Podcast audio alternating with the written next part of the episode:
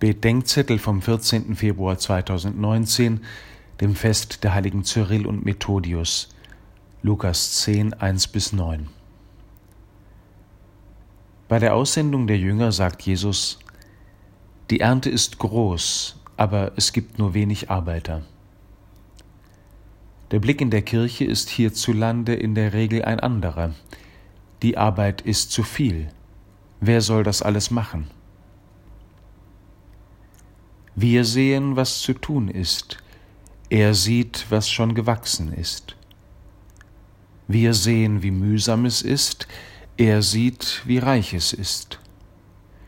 Wir fragen uns, wer die Arbeit machen soll. Er bittet den Vater um Helfer für das Erntefest. Wir überlegen, was wir alles mitnehmen müssen.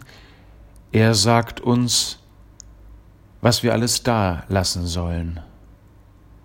Wir kaufen Leute ein, die die Kirche am Laufen halten.